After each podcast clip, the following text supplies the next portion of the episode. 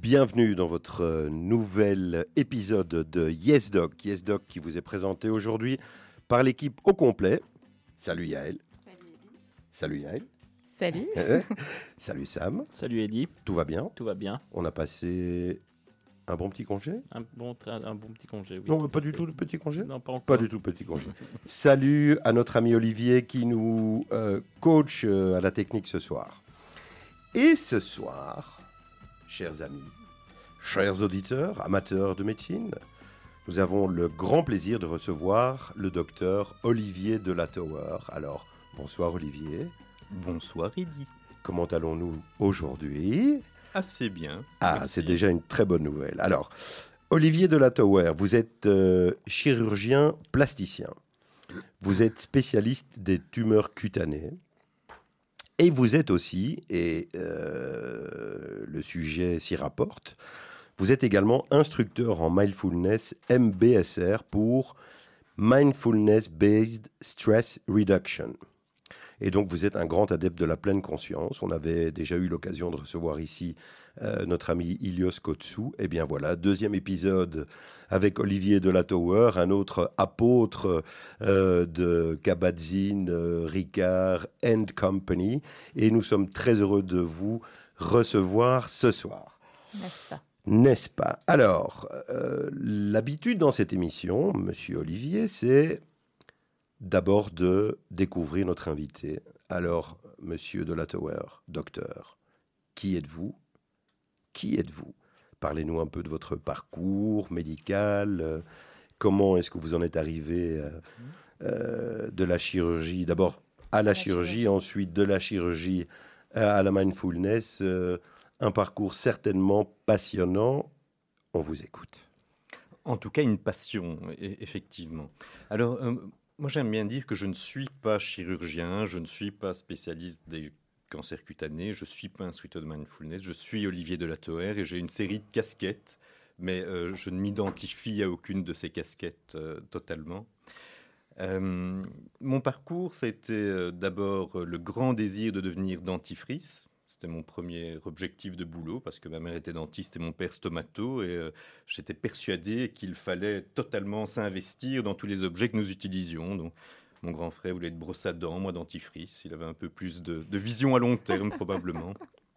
Et puis j'ai commencé des études de psycho euh, à la fin de, de mes études secondaires et j'ai découvert tout à fait par hasard une vidéo de technique chirurgicale, euh, la pose d'implants ou intégré, et, et j'ai vraiment flashé là-dessus. Donc il est devenu à ce moment-là tout à fait évident que je ferais la médecine et que je deviendrais chirurgien.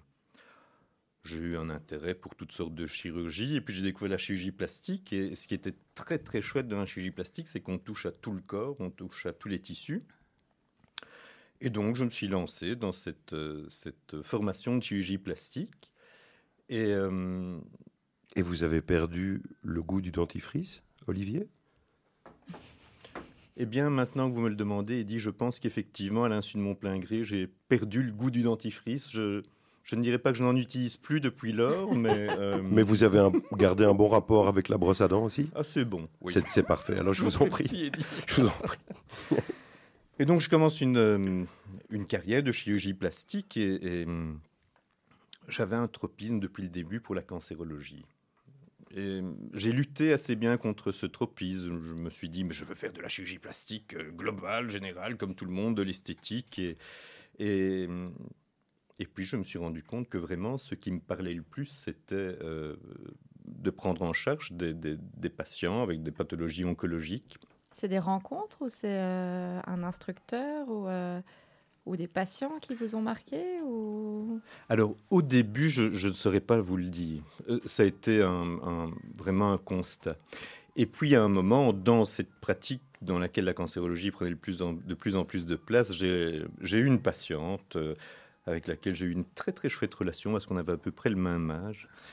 Euh, Patricia a, eu un tout petit mélanome, et ce tout petit mélanome aurait dû statistiquement être quelque chose qui se règle sans difficulté et, et une page tournée.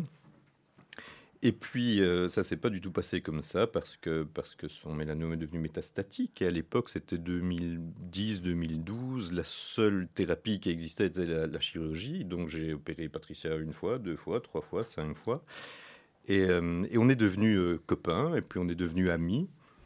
Et, et, au fur et à mesure que la, pathologie de Patricia évoluait, elle était de plus en plus rayonnante. Bah, un jour, on va manger ensemble. Je dis, mais enfin, Pat, qu'est-ce que, tu fais? Et elle m'a dit, bah, écoute, euh, voilà, dans ma situation, euh, probablement que, que ma maladie finira par gagner. Euh, donc, je, cherche et j'ai rencontré Mathieu Ricard qui m'a présenté La pleine conscience. Et puis, j'ai rencontré John Kabat-Zinn et ça a profondément changé ma vie. Il m'a dit ça, ça change probablement pas ma maladie, son évolution, mais je suis totalement présent avec mes enfants quand je suis avec eux. Et chaque instant de ma vie, je suis totalement vivante. Je dis waouh. Mhm. Et Patricia me dit euh, Tiens, euh, à propos de John Kabat-Zinn revient en Europe euh, en juin, est-ce que ça ne te dirait pas d'y aller? Écoute, Pat, moi j'ai vraiment pas que ça à faire. Tu sais, je suis chirurgien, j'ai beaucoup de travail. Et puis il y a une petite voix quand même qui m'a dit, mais tiens, finalement, est-ce que c'est impossible de faire un peu de place? Et... donc j'ai rencontré John Kabat-Zinn à Salzbourg en 2012 et je dis, Pat m'y a mis le petit doigt et j'y suis passé tout entier. Ça a profondément, profondément changé, bah, en fait, tout simplement tout dans ma vie, entre autres ma pratique professionnelle. Et euh, sur le point de vue personnel aussi, ça a changé votre... Euh, vous aviez des enfants déjà à l'époque ou oui, oui, c'est pas la pleine conscience qui m'a appris à, faire des enfants. non, non, non, bien sûr. non, mais vous aviez des enfants et alors peut-être que la relation à vos enfants peut a peut-être changé depuis? Oui, c'est une question intéressante, mais, mais je pense que euh, je suis beaucoup plus présent à mes enfants depuis effectivement que j'ai rencontré, euh, j'ai découvert la pleine conscience. Et je dirais que ça a eu des incidences absolument sur tous les aspects de, de ma vie, sur euh, sur mon alimentation, sur euh, mon engagement, je dirais, sociétal, sur la, euh, bah, et alors surtout aussi beaucoup, beaucoup sur, sur, ma relation avec mes patients dans, dans, dans mon boulot. Le fait d'être végétarien, est-ce que ça a une relation avec la pleine conscience? Oui. Oui, ça a une relation avec la pleine conscience, c'est-à-dire que la pleine conscience, c'est quelque chose qui est multidimensionnel. C'est évidemment une conscience de son intériorité, mais c'est aussi une conscience de son rapport au monde. Et euh, je dois dire que euh, euh, il y, a quelque part, je dirais que pour moi, il y a eu une question éthique à un moment sur comment je suis en rapport avec le monde et, qu'est-ce que je mets dans mon corps. Hein. Qui mhm. est-ce que je mets dans mon corps On devient ce qu'on mange, c'est ça? Qui est-ce que je mets dans mon corps? Celle-là, je ne l'avais pas encore sortie. En pleine conscience. En pleine conscience. Magnifique tout ça. Et donc, tout ça pour nous amener au sujet du jour. Mhm. Euh, que vous nous avez proposé, Olivier, qui est euh, soigné. en pleine conscience. Alors ici, euh, on est tous médecins, quasi. Gynécologue. Voilà. soigné en pleine conscience. Alors je pense mhm. qu'on a tous autour de la table ici une, une pratique personnalisée. on a tous une pratique humaine. on a, on a cette, cette, volonté d'accompagner, d'être d'être là avec nos patients. Et je pense que c'est malheureusement quelque chose qu'on n'apprend pas à l'université. Et donc là, il y a certainement, euh, enfin, je pense qu'on va, on va pouvoir développer ça avec vous euh, dans le courant de l'émission. Ça me ferait plaisir. Eh, mais oui. Autre chose concernant ce parcours euh? Vous avez tout fait à l'ULB ou vous avez, vous êtes allé à droite à gauche, vous former peut-être à l'étranger? Alors, donc moi, je suis euh, ULBiste depuis le début. J'ai passé un an à Grenoble. Hein. Que je connais Vous bien. connaissez Grenoble Oui, Grenoble. Euh, revient. Et puis, et puis le retour. Et, puis la pleine conscience euh, a été l'objet du premier diplôme universitaire au monde en français à l'ULB. La faculté de médecine a proposé cette première formation en, en deux ans, 2012-2014. Et donc, j'ai rempilé à l'ULB à ce moment-là. Mhm. je suis un ULBiste. Bien. Alors, euh, eh bien, merci pour ce petit topo. Déjà, on, vous cerne un petit peu mieux. Vous savez que, ou vous apprenez que l'habitude dans cette bonne émission, c'est de choisir deux morceaux musicaux. Vous avez choisi, vous avez choisi quoi, Monsieur Olivier? Eh bien, j'ai choisi un morceau qui me touche, euh, qui me touche profondément et qui est en, en relation directe avec mon végétarisme, qui est la, la corrida de euh, Francis Cabrel. D'accord. Alors, je vous propose euh, de passer le morceau musical et de nous retrouver après pour euh, la deuxième partie de notre émission. Je vous rappelle que vous êtes sur Judaïka 90.2, Yes Doc. Vous nous retrouvez régulièrement pendant la semaine, euh, trois fois par semaine de mémoire, et vous nous retrouvez en podcast sur Spotify et sur le nouveau site de la radio, radiojudaïka.be. Retrouvez-nous sur le nouveau site et n'oubliez pas de charger l'appli, que vous soyez en iPhone ou en autre chose, sur Android et sur euh, la plateforme Apple. A tout de suite après la corrida. Depuis le temps que je patiente dans cette chambre noire, j'entends qu'on s'amuse et qu'on chante au bout du couloir. Quelqu'un a touché le verrou et j'ai plongé vers le grand jour. J'ai vu les fanfares, les barrières et les gens autour.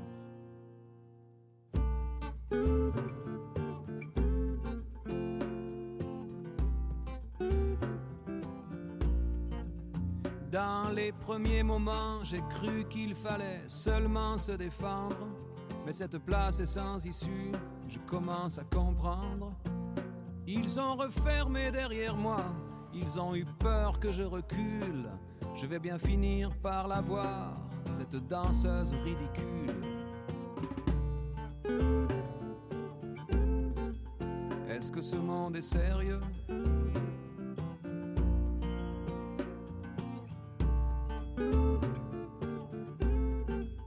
Est-ce que ce monde est sérieux Andalousie, je me souviens les prairies bordées de cactus. Je vais pas trembler devant ce pantin, ce minus. Je vais l'attraper, lui et son chapeau, les faire tourner comme un soleil. Ce soir, la femme du torero dormira sur ses deux oreilles. Est-ce que ce monde est sérieux?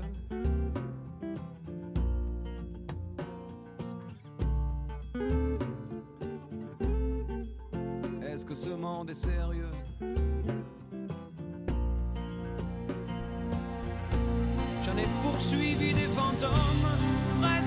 Touché leurs ballerines. Ils ont frappé fort dans mon cou pour que je m'incline.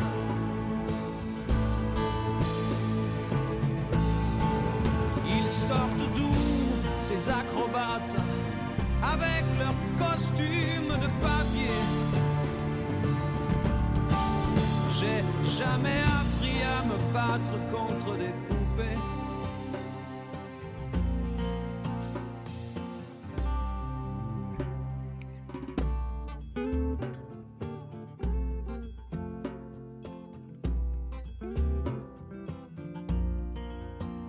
Sentir le sable sous ma tête, c'est fou comme ça peut faire du bien. J'ai prié pour que tout s'arrête en Andalousie. Je me souviens. Je les entends rire comme je râle, je les vois danser comme je succombe. Je pensais pas qu'on puisse autant s'amuser autour d'une tombe.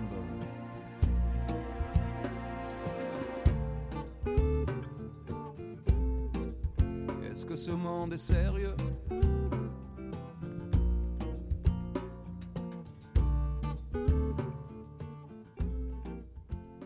Est-ce que ce monde est sérieux, docteur de la Tower? Est-ce qu'il est sérieux, ce monde?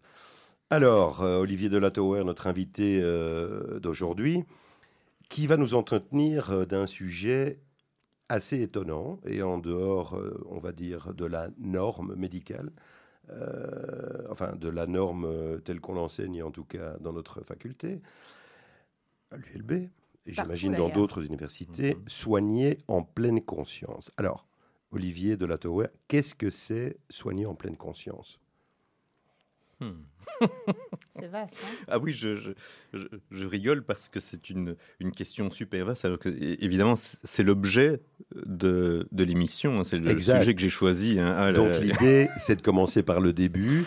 Alors on démarre euh, par quoi? On démarre par euh, le- les que- praticiens, la Alors- manière dont les praticiens Non. vivent Ouais, le moi- quotidien. Moi, Ouais. je dirais que probablement une bonne façon de commencer, c'est de commencer par un constat qui est euh, euh, la souffrance qui existe chez les soignants.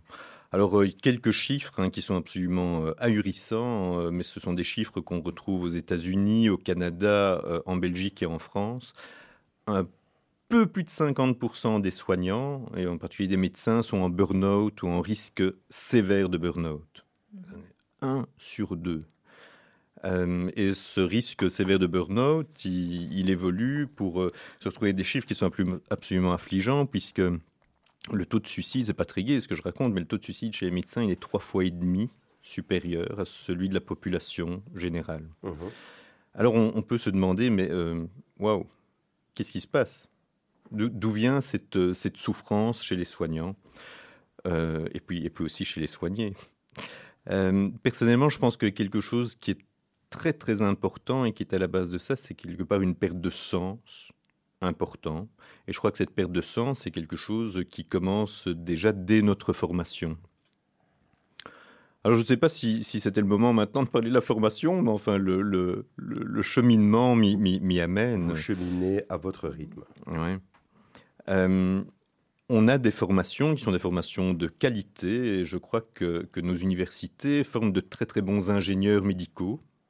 On développe des hard skills qui sont vraiment excellents en termes de savoir, de savoir-faire technique, euh, mais on parle très très peu de savoir-être. Les soft skills. Voilà, les soft skills. Et euh, je disais, je suis Olivier Datoé, j'ai une casquette entre autres de chirurgien, mais je pense que beaucoup de soignants s'identifient et, et se, se- se rassurent euh, euh, en s'identifiant à le- le- le- leur statut médical et puis perdent d'une certaine façon euh, une partie de leur humanité et une partie de leur rapport humain avec les patients retrouve, euh, et parfois que les patients demandent, hein, le docteur, c'est le doc, c'est celui qui sait. Et parfois, surtout l'ancienne génération de patients, d'avoir une prise en charge un peu paternaliste. Oh, docteur, hein, vous prenez quoi comme médicament? Oh, je sais pas, je suis pas docteur, mais vous avez eu quoi comme antécédent? Oh, je sais pas, je sais pas. Mais je pense que maintenant, on est à un moment euh, où, hum, il est désirable d'établir une relation beaucoup plus horizontale, d'humain à humain, euh, de savoir, des compétences techniques, des compétences de savoir-faire, et, un, autre, une autre partie de la relation qui l'aime, euh, médicale, mais, mais, que la rencontre d'un humain à un autre humain est quelque chose qui peut, d'une certaine façon, redonner beaucoup de sens. Alors, euh, une chose qui est très intéressante euh, et qui va dans ce sens-là, c'est que lorsqu'on interroge les étudiants, on peut constater que leur niveau d'empathie moyen est de loin supérieur à celui de la population générale. En Suisse, niveau d'empathie, on se rend compte que à partir de la troisième année, il descend pour devenir bien inférieur au niveau d'empathie. Et la troisième année, c'est justement l'année où, euh, euh, où, où il commence à être au contact des patients. Alors, comment on explique ça? Ah ben on explique ça probablement parce que euh, c'est pas évident d'être au contact de la souffrance. Et donc, quand on est au contact de la souffrance, euh, on a quelque chose euh, euh, qui s'appelle les neurones miroirs, qui font qu'il y a une résonance de la souffrance dont on est témoin, qui, qui, euh, qui éveille notre propre souffrance. Et donc, il y a des choses que nous apprenons qui est de nous couper de ça. Euh, de, de- de nier cette partie-là et d'avoir une prise en charge qui est extrêmement technique. Un mécanisme de protection, en fait. Alors je, je pense que c'est peut-être un mécanisme de protection à court terme, mais que ce n'est pas du tout un mécanisme de protection à long terme. Parce qu'en perdant cette, cette, cette, cette relation d'humain à humain, quelque part on cherche son sac à dos continuellement. Je crois qu'on ne peut pas être au contact continuellement de la souffrance en l'ignorant.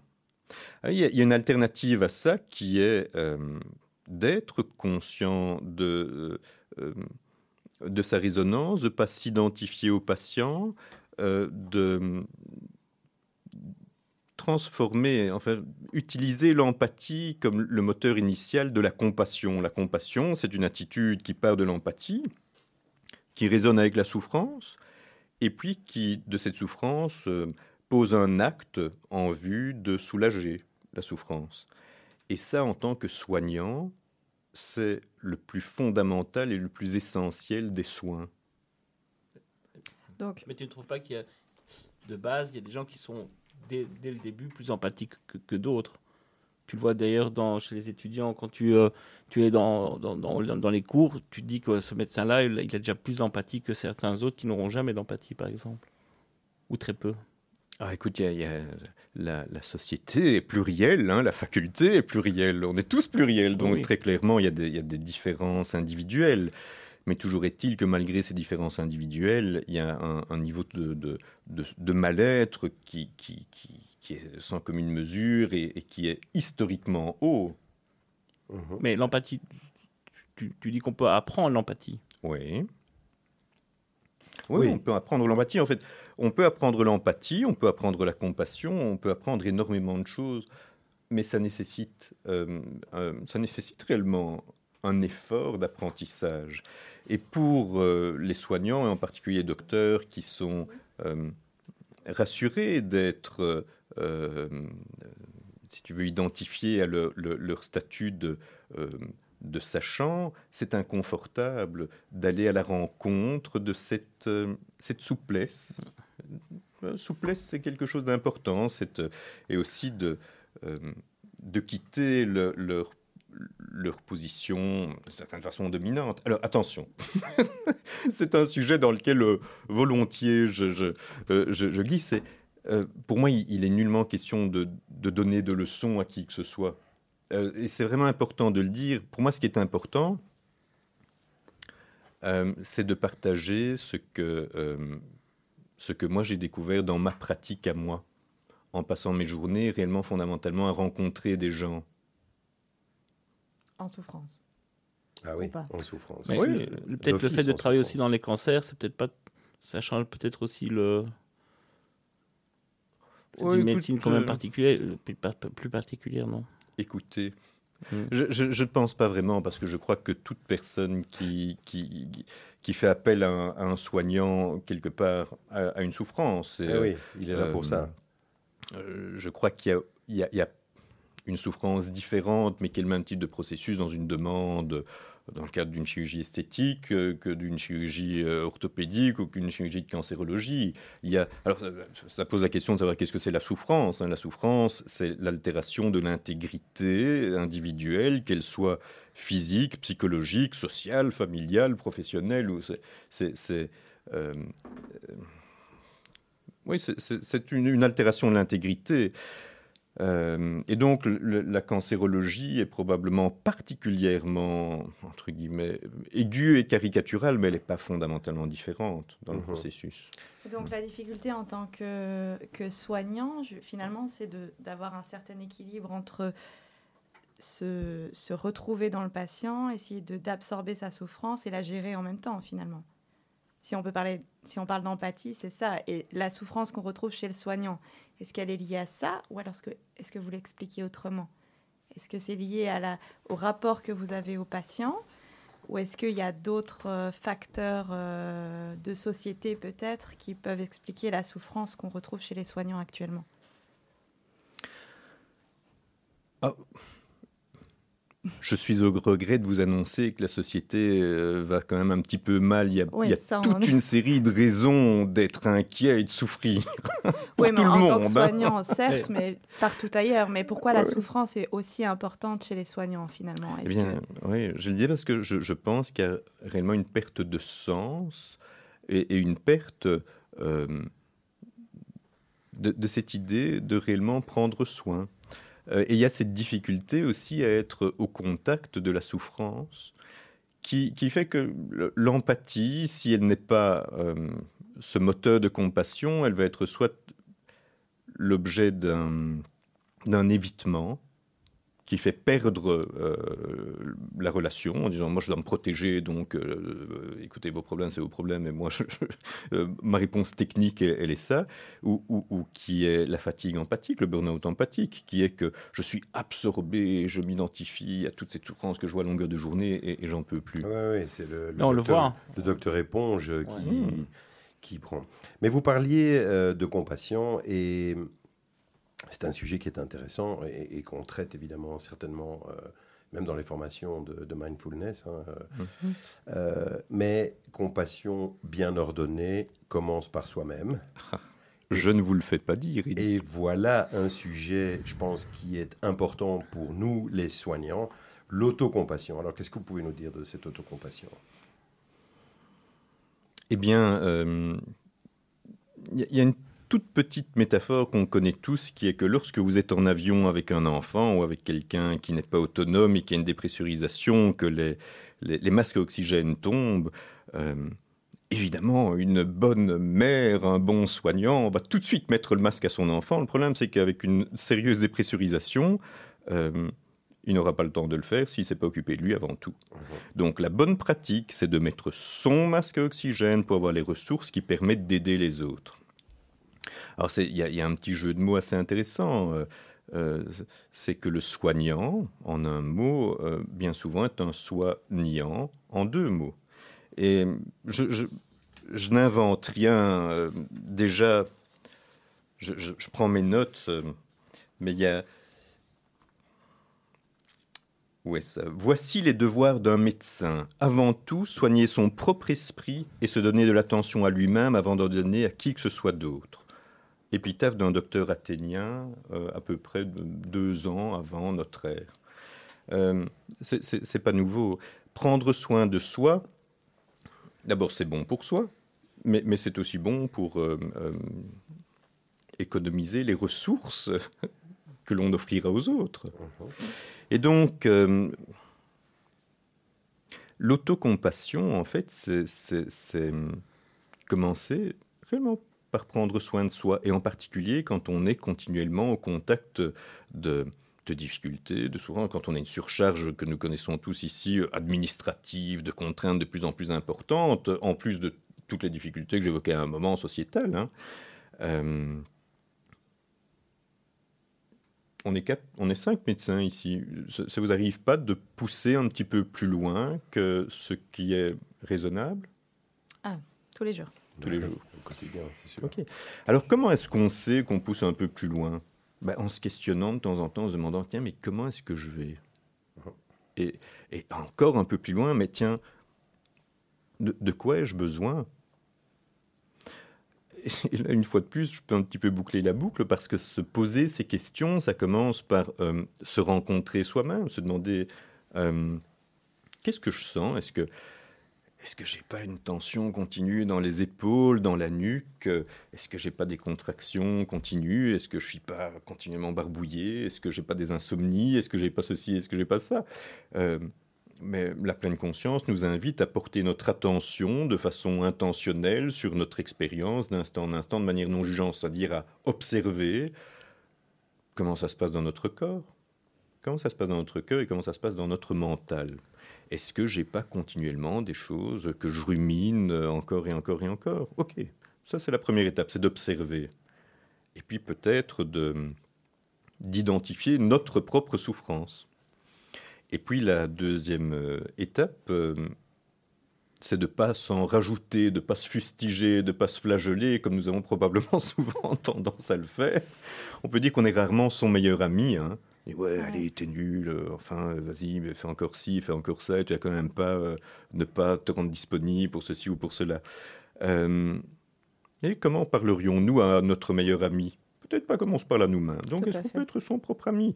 Et puis, la troisième chose, c'est OK, mais qu'est-ce que je fais avec tout ça?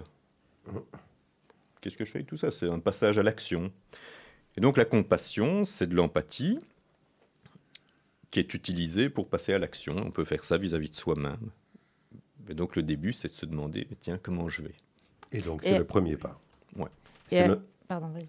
C'est notre petite... Euh, c'est ce qu'on appelle euh, dans les, les, cours de médite, enfin dans les, les, séances de méditation, tous les jours finalement, la petite météo intérieure. Mhm. Mais tiens, comment je vais? Qu'est-ce qui C'est l'introspection, quoi. L'introspection. Mhm. Connais-toi toi-même. Oui, une, une rapide introspection qui te permet de, de, te- de, de voir. Voilà, comment est-ce que je suis aujourd'hui mentalement, physiquement euh, Mhm. De quoi est-ce que j'ai besoin euh, Et comment est-ce que je peux gérer euh, et améliorer les- la situation qui n'est pas idéale? Alors, c'est- ou qui est idéal? Et comment est-ce que Oui. je peux en profiter pleinement? Ah, complètement. Oui, oui, oui, tout à fait. Mais alors, dans la pratique, on se pose ces questions. OK, qu'est-ce qu'on en fait? Mais on peut organiser son Comment? travail différemment. Oui mais, oui, mais quand tu en as, t'en as pas forcément. Voilà, alors ça c'est la conscience, mais on, on sait qu'il y a quelque chose qui ne va pas, mais on ne sait pas forcément quoi et par où commencer. Donc comment après on met en pratique tout ça? Enfin, je sais pas vous comment vous mettez en pratique votre pleine conscience dans votre pratique professionnelle, mais aussi personnelle? Est-ce qu'il y a Ouais. des méthodes? Est-ce qu'il y a Alors la méthode avant tout, c'est de pratiquer. Mhm. Parce que c'est vraiment le développement d'une compétence qui, comme n'importe quel apprentissage, nécessite d'être répété, répété, répété. Et Donc tous les jours on se pose la question est-ce que je vais bien? À tous les jours et beaucoup de fois tous les jours. Parce qu'en fait, ça prend pas très longtemps. Non, Non, mais c'est voilà. ultra rapide. C'est Mais- extraordinaire en fait. Ah, C'est d'autant plus rapide que c'est devenu une espèce d'automatisme. Oui. comme de jouer du piano, comme de- de- d'apprendre une langue, quoi que ce soit. Alors, ce qui se passe, c'est que quand on fait ça, euh, Oui, je suis en train de faire une petite manipulation euh, d'épaule là. Il dit comment est-ce que je vais là maintenant, à l'instant? Et alors? Très bien, docteur Ah. de la Tower. Je vous en prie. alors, alors, quand on fait ça au calme et qu'on développe cette compétence, c'est quelque chose qui peut devenir un automatisme qu'on peut faire même au cœur de la tourmente, même confronté à la difficulté. Une fois de plus, on est, on, on est pour la plupart médecins ici dans, dans, dans- dans le studio. Je crois qu'il nous arrive tous d'avoir des contacts euh, initialement rugueux, difficiles avec des gens euh, et, et de nous sentir agressés. Alors moi, quand je me sens agressé, euh, il y a quelques années, euh, bah, je, voilà, je répondais agressivement en mordant parce que je me sentais euh, inconfortable, mis en difficulté. maintenant, quand je me sens agressé, j'identifie que j'ai une contraction dans la poitrine, que j'ai ma mâchoire qui se serre, que mon souffle est un peu plus superficiel, un peu plus rapide, que mon cœur bat un peu plus fort. Et à ce moment-là, je peux marquer un tout petit temps d'arrêt. C'est une seconde, c'est le temps d'identifier ça et me dire waouh, stop, qu'est-ce qui se passe? Mhm. Je suis ici en consultation, j'ai ce patient qui arrive, euh, probablement inquiet, euh, parce qu'en tant que chirurgien, ben, je vais poser un acte physiquement probablement agressif, et, euh, et sa façon d'être inquiet, c'est d'être un peu mordant, et ok, toi, qu'est-ce que je fais avec ça? Alors je peux très bien dire, euh, ok, ben, maintenant je peux pas le supporter, et, et partir en- en- dans un échange rugueux aussi. Et puis je peux dire, ce qui arrive parfois, ça m'est déjà arrivé, de dire au patient, euh, écoutez, je trouve que ça ne se présente pas très très bien entre nous. Alors soit on arrête, soit on recommence. Et puis il y a un petit moment d'arrêt, et puis le patient me dit, bonjour docteur, bonjour madame. Et euh, en fait, identifier la situation dans laquelle on est ouvre une liberté qu'on appelle une liberté de réponse plutôt qu'un automatisme de réaction. C'est le cas vis-à-vis de nous-mêmes, c'est le cas vis-à-vis des autres, c'est le cas vis-à-vis du monde. hein, et là, on peut revenir à mon végétarisme, hein, d'une certaine façon. Euh, c'est quelque chose, c'est aussi recontacter, compte tenu des conditions, ce qui a un sens profond qui correspond à nos valeurs. Et en parlant de ça, d'ailleurs, j'ai- je remarque, en tout cas dans la pratique, que souvent on a des patients qui nous ressemblent, ou vice-versa. Non? Oui, enfin, je- On je- les choisit on les- inconsciemment. C'est-à-dire, on se, on se choisit. Euh, je pense qu'en fonction de nos attitudes, est... nos attitudes sont différentes avec euh, les gens avec qui on accroche correctement, c'est clair. Et, euh, et ça aide certainement à, à- créer du lien et, du coup à revoir des gens avec beaucoup de plaisir. Mais je- je- j'entends ce que vous venez de raconter à propos des patients dits rugueux. Euh, en effet, je veux dire, je- mille fois d'accord avec ça. Je ne le vivais pas du tout de la même manière avant d'avoir fait ce cycle de pleine conscience. J'avais même tendance à être parfois même plus agressif que le patient quand vraiment euh, je le sentais pas bien du tout. Et aujourd'hui, euh, ce petit moment de recul permet, je trouve, de vivre son quotidien avec plus de sérénité. Plus de sérénité personnelle. Je veux dire, ça veut dire le quotidien, euh, quand il est pas simple, il est moins lourd à porter, même quand il n'est pas simple. Je, je pense, j'ai- j'ai- je ressens. Je vous rejoins, Eddy. Et du coup, Olivier, ça améliore, rejoins-moi. euh, ça améliore aussi la qualité de soins, j'imagine. Évidemment. Alors ça améliore la qualité de soins parce que ça, ça améliore euh, la relation. Parce que une fois de plus, on se retrouve dans une communication entre deux humains. Mhm. C'est exactement ça. C'est-à-dire qu'on perd un petit peu, enfin, on perd pas, mais on, on perd pas son intégrité de médecin, mais on modifie peut-être l'image du médecin tel que le patient euh, le, conçoit, simplement avec euh, bah, une petite boutade, euh, une petite, voilà, une, ouverture un peu plus, un peu moins médicale et peut-être un petit peu plus humaine. Hein Alors vous avez dit quelque chose qui est absolument dingue, que j'ai découvert un jour, c'est que nous pouvons être experts euh, de la théorie, de la physiopathogénie, de, de, de- de la pharmacologie, de toutes ces choses. Le seul expert de son expérience, de son corps, c'est et ça reste le patient. Mhm. Non, Ouais, ouais. ça tombe un peu comme ça, mais, Non, non, mais, ouais, mais- ouais, ouais. mais c'est- c'est- on a, enfin moi j'avais tellement tendance à oublier ça. Je suis l'expert. Je ne suis pas l'expert, j'ai des compétences techniques, j'ai des connaissances, j'ai un savoir-faire, mais, mais c'est votre corps, et c'est votre histoire, et c'est votre subjectivité, c'est votre ressenti. De quoi avez-vous besoin? Et, et je dois savoir l'écouter Hmm. et, et- et l'entendre. La durée moyenne euh, pendant laquelle un médecin laisse parler son patient en consultation est de 23 secondes. D'où ça vient, cette stat? Ah, ça vient d'études faites par Ronald Epstein, qui, Ah oui, qui est chercheur en, en communication euh, thérapeutique. Et à peu près 80% du temps de parole est monopolisé par le médecin dans une consultation. Alors, deux choses. La première chose, euh, oui, il faut écouter son patient. Je pense que c'est très important. Perso, je m'occupe euh, pas mal de pédiatrie. Et donc, euh, j'ai, comme mes confrères et la majorité des gens qui traitent des enfants, l'habitude d'écouter les mamans. Tout à Oui. Qu'est-ce que c'est? Bon, d'accord. L'habitude d'écouter les mamans. Euh, ça, c'est la première chose. Il faut écouter. En même temps, le, le patient qui vient vous consulter, il vient pas vous consulter uniquement pour s'entendre parler. Mhm. Il veut avoir du retour. Donc, je pense Ah. que ça doit être un échange équilibré euh, et qu'on arrive peut-être plus facilement à cet équilibre quand on est bien conscient de l'importance de l'écoute de son patient. Oui Sans aucun doute. Euh, une des choses que demandent réellement les patients, vraisemblablement d'après des études de Kessel, qui était le, le- le- le père de l'approche euh, psychosociale de, la médecine, ce que demandent les patients, c'est d'être reconnus et entendus.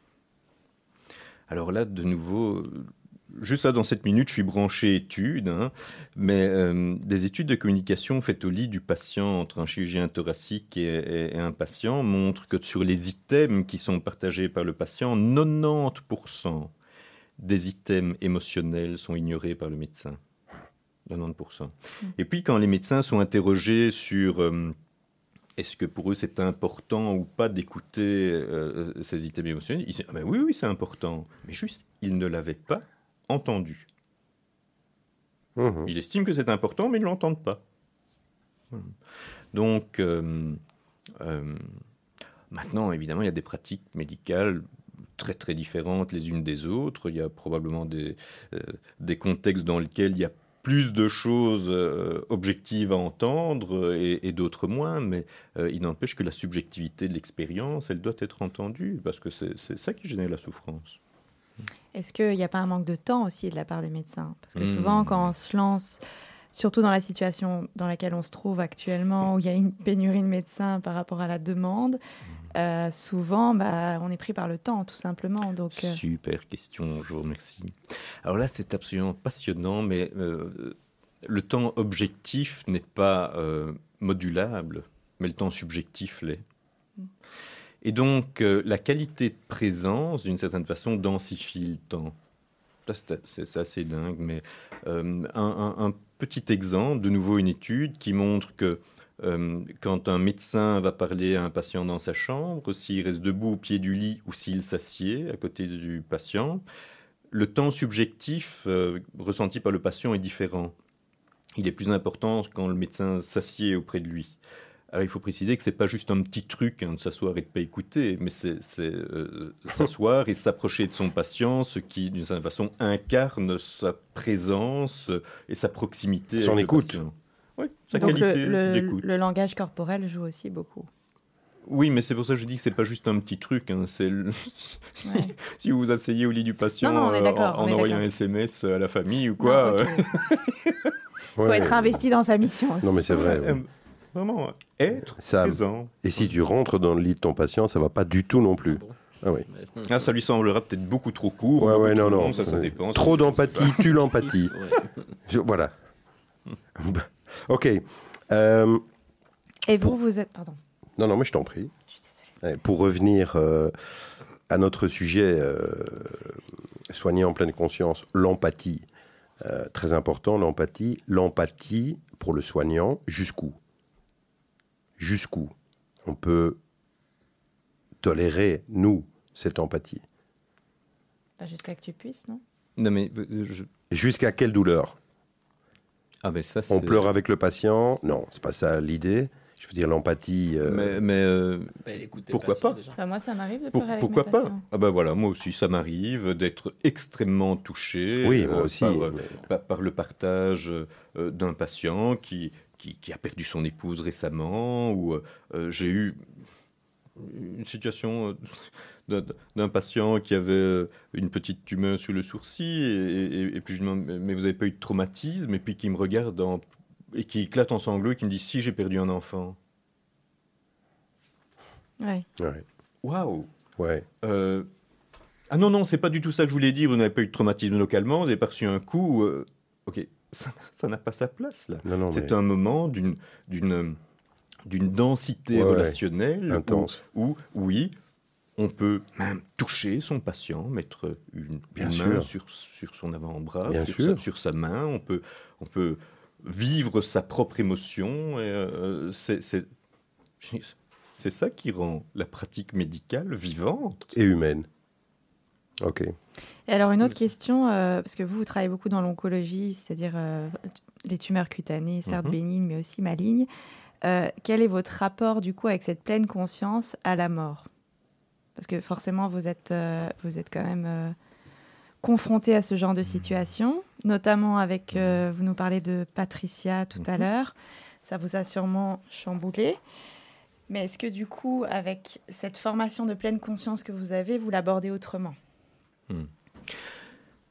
Ça, c'est une fameuse question. C'est pas évident, je sais. Ah ouais, non, mais c'est. c'est- c'est- Alors, j'ai des anecdotes pour répondre à ça. J'écoutais il n'y a pas très longtemps euh, Sylvain Tesson, que j'aime beaucoup, et il répondait à un questionnaire. euh, euh, et une de ses questions, c'était euh, Comment voulez-vous mourir? Il a répondu Vivant, Mhm. pleinement vivant. Mhm. Je trouve cette réponse euh, hyper touchante et, et extrêmement résonante avec euh, la pratique de la pleine conscience. La pleine conscience nous invite à vivre pleinement tout ce que l'on vit, même sa, sa fin de vie.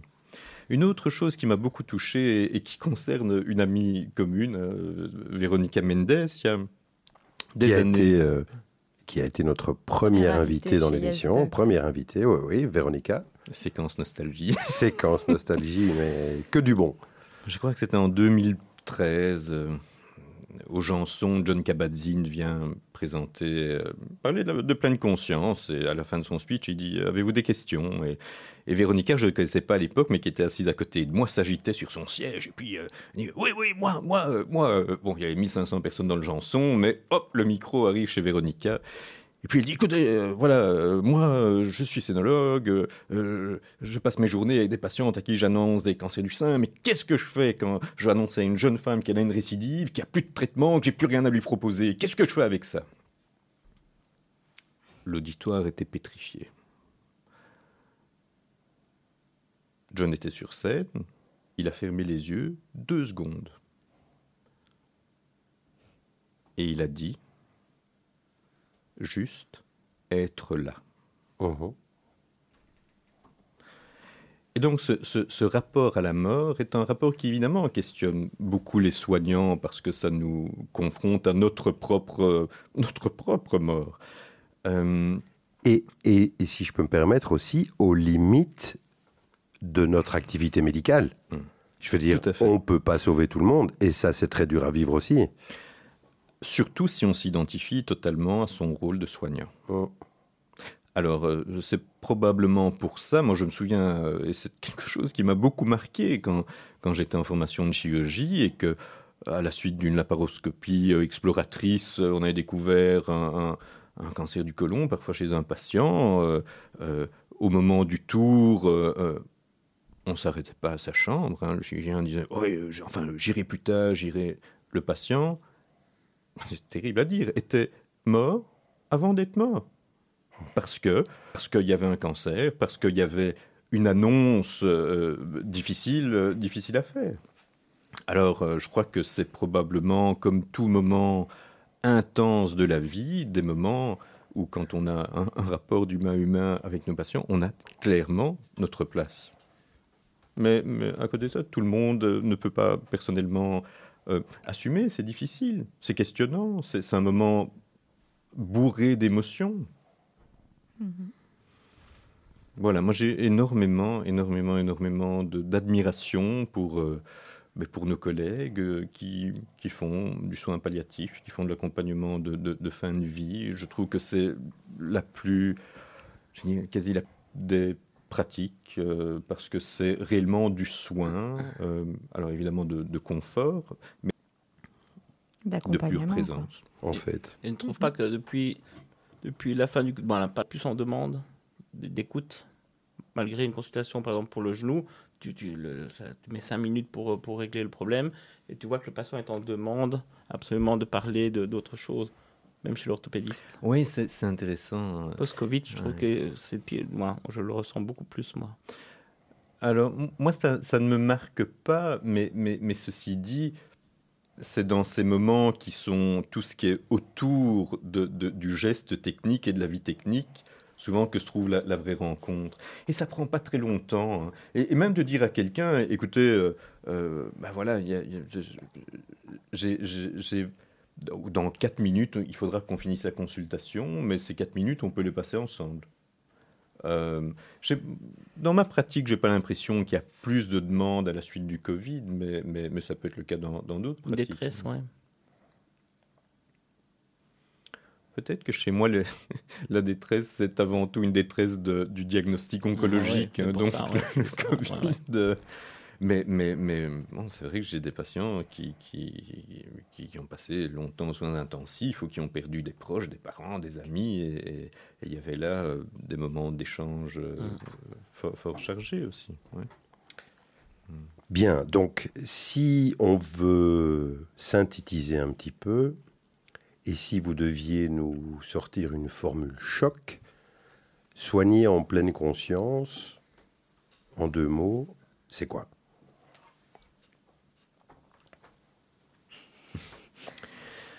Euh, alors, c'est avant tout, connais-toi toi-même.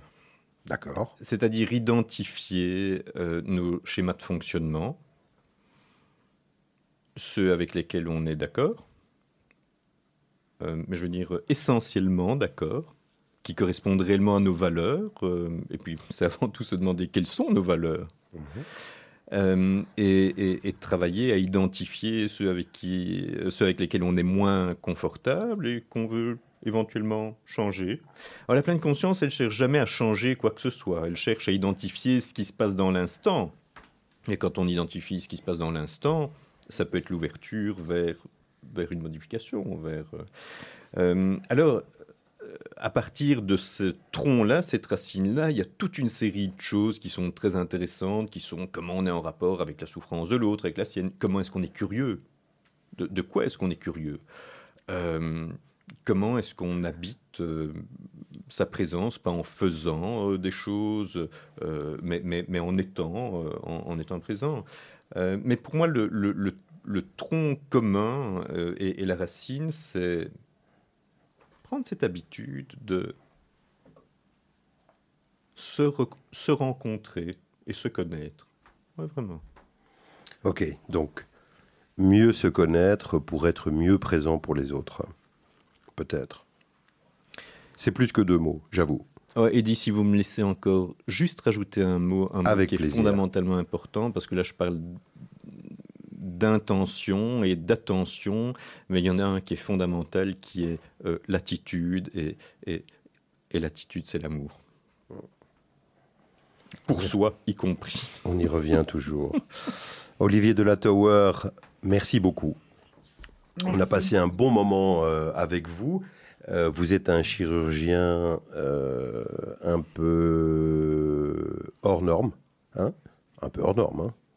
On n'a pas du tout parlé de chirurgie, donc aujourd'hui, euh, avec un chirurgien, ce qui est quand même assez... euh, il faut le dire.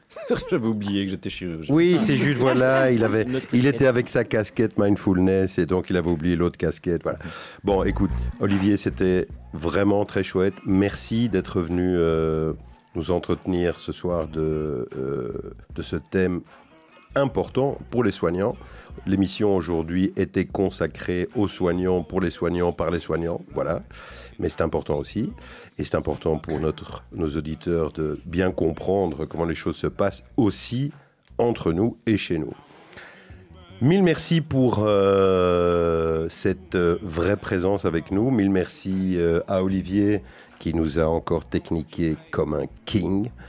Yael, Salut Eddy, merci. des petits bisous, Yael, et une bonne euh, continuation. Sam, Bonsoir, Eddie. plein de bonnes choses, mon ami.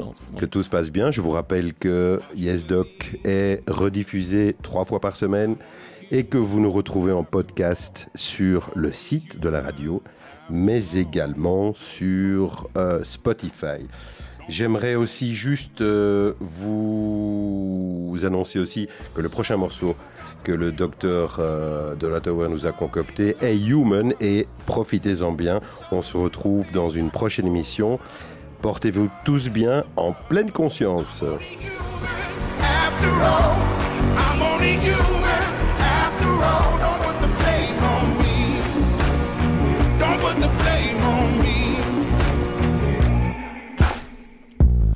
Ask my opinion. Don't ask me to lie.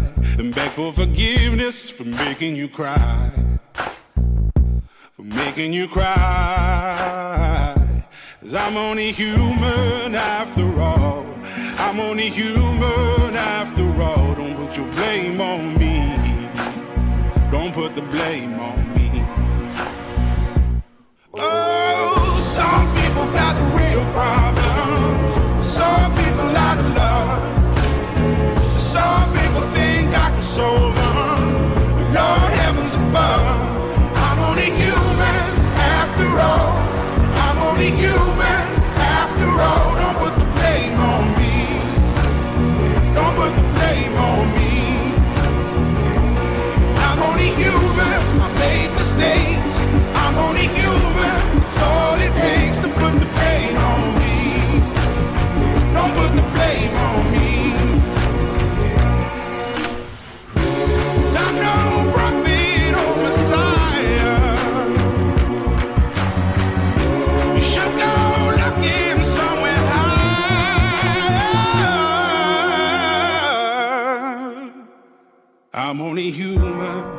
After all. I'm only human after all. Don't put the blame on me. Don't put the blame on me. I'm only human. I do what I can. I'm just a man. I do what I can. Don't put the blame on me. Don't put your blame on me.